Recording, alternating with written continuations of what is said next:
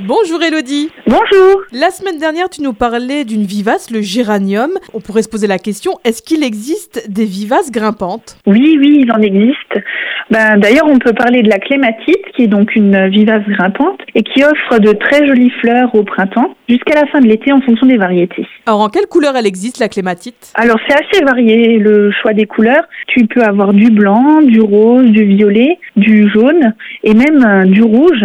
Cette année, d'ailleurs, on a du rouge bordeaux qui est assez intéressant. Alors, à quel endroit ça se plante, la clématite Alors, la clématite, elle aime plutôt un endroit ensoleillé à mi-ombre, mais il y a une chose importante pour ces fleurs-là, c'est qu'il faut que le pied reste au frais, à l'ombre, pour qu'elles fleurissent bien. Donc, l'idéal, c'est de planter après devant une, une vivace euh, ou un petit arbuste, ou même euh, mettre une, une, petite tuile pour que le pied reste au frais et que le soleil n'aille pas euh, sur le pied. D'accord. Et est-ce qu'il y a un moment privilégié pour, pour la planter? Alors euh, l'idéal c'est euh, printemps ou alors à l'automne. D'accord. Est-ce que tu as des petits conseils à donner à nos auditeurs justement qui auraient envie de planter une clématite pour que ça se passe bien finalement? Alors euh, le type de sol qu'il faut avoir c'est plutôt un sol riche mais assez léger et le pH plutôt neutre.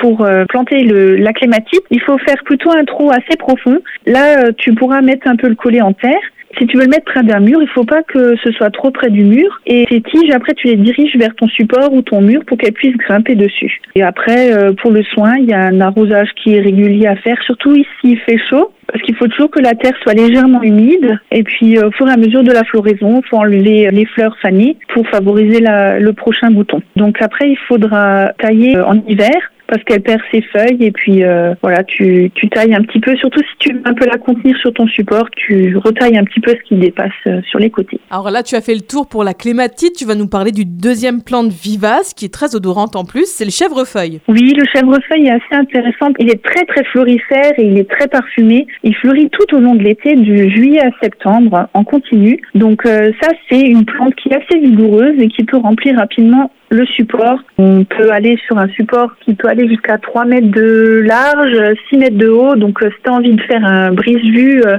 c'est assez intéressant. C'est l'idéal. Voilà. C'est une plante qui est très rustique, qui tient jusqu'à moins 29 degrés. Si l'hiver n'est pas trop rude, elle peut garder ses feuilles en hiver. Et là aussi, est-ce qu'il existe plusieurs couleurs? Alors, euh, c'est quand même assez euh, limité la, la, couleur. Généralement, c'est quand même des fleurs qui sont plutôt blanches. On peut avoir blanc, jaune. voilà, il y a moins de choix au niveau des couleurs. Donc la meilleure période de plantation, c'est euh, pareil au printemps et à l'automne, comme la clématite. Et l'exposition, ce sera mi-ombre à soleil. Par contre, il faut que tu fasses attention qu'il n'y ait pas le soleil le plus chaud de la journée, parce qu'il euh, risque de fleurir moins. Le type de sol, c'est un type euh, de sol ordinaire. Hein. Ça s'adapte à tout type de sol, mais aussi il faut quand même que ce soit un sol qui soit bien drainé. Après, pour le soin, c'est important de le tailler Surtout si tu veux pas qu'il soit trop envahissant.